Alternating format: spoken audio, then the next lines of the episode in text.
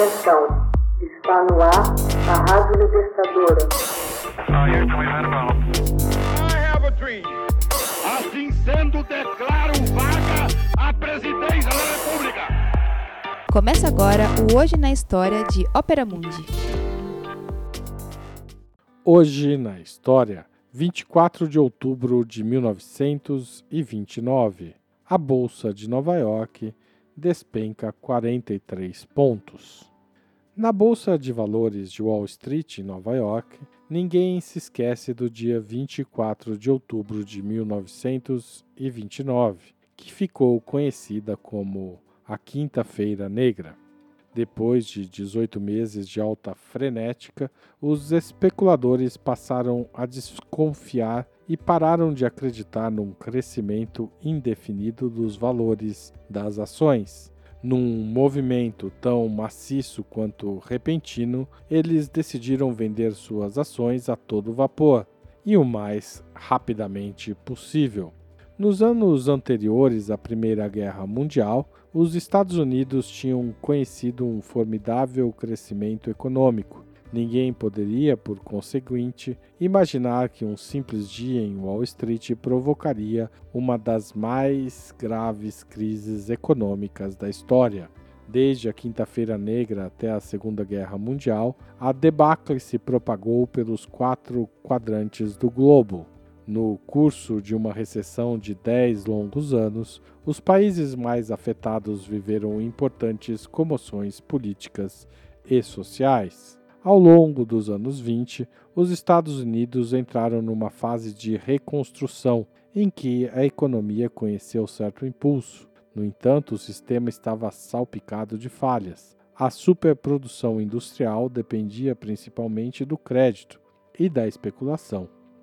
A população tomava dinheiro emprestado a rodo para poder investir na bolsa. Quando os preços começaram a despencar, os portadores de ações se apressaram em vender seus títulos antes que perdessem demasiado valor.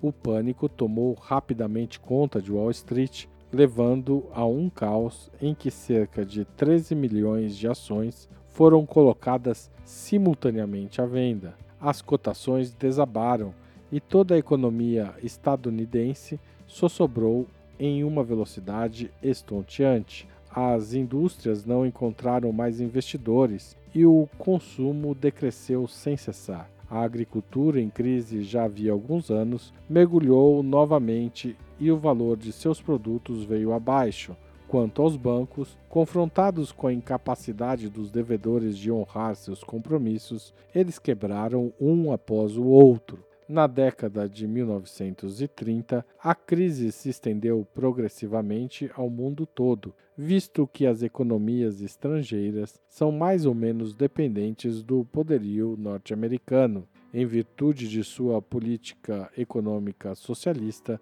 a União Soviética foi o único país a escapar da crise. Por toda parte, os índices de desemprego atingiram altas sem precedentes.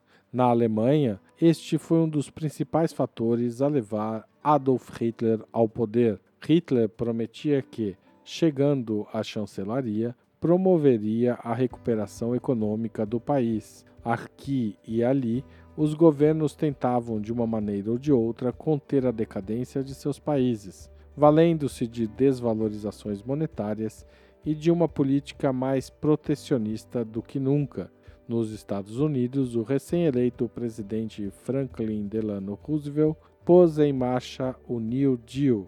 A política capitalista adotada até então cedeu espaço a novos caminhos. A intervenção estatal tomou o lugar do liberalismo sem controle. A crise de 1929 eclodiu no âmago de um sistema econômico poderoso na aparência, mas cujos alicerces se mostraram demasiadamente frágeis. Um único dia foi suficiente para abalar o mundo inteiro durante dez anos, expondo à luz as fraquezas do capitalismo liberal americano. Enquanto inúmeros países tentavam manter-se à tona, o nazismo ganhava espaço. Não demoraria muito para que o mundo mergulhasse na Segunda Guerra Mundial.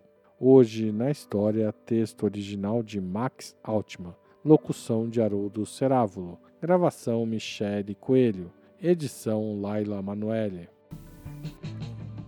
Você já fez uma assinatura solidária de Opera Mundi?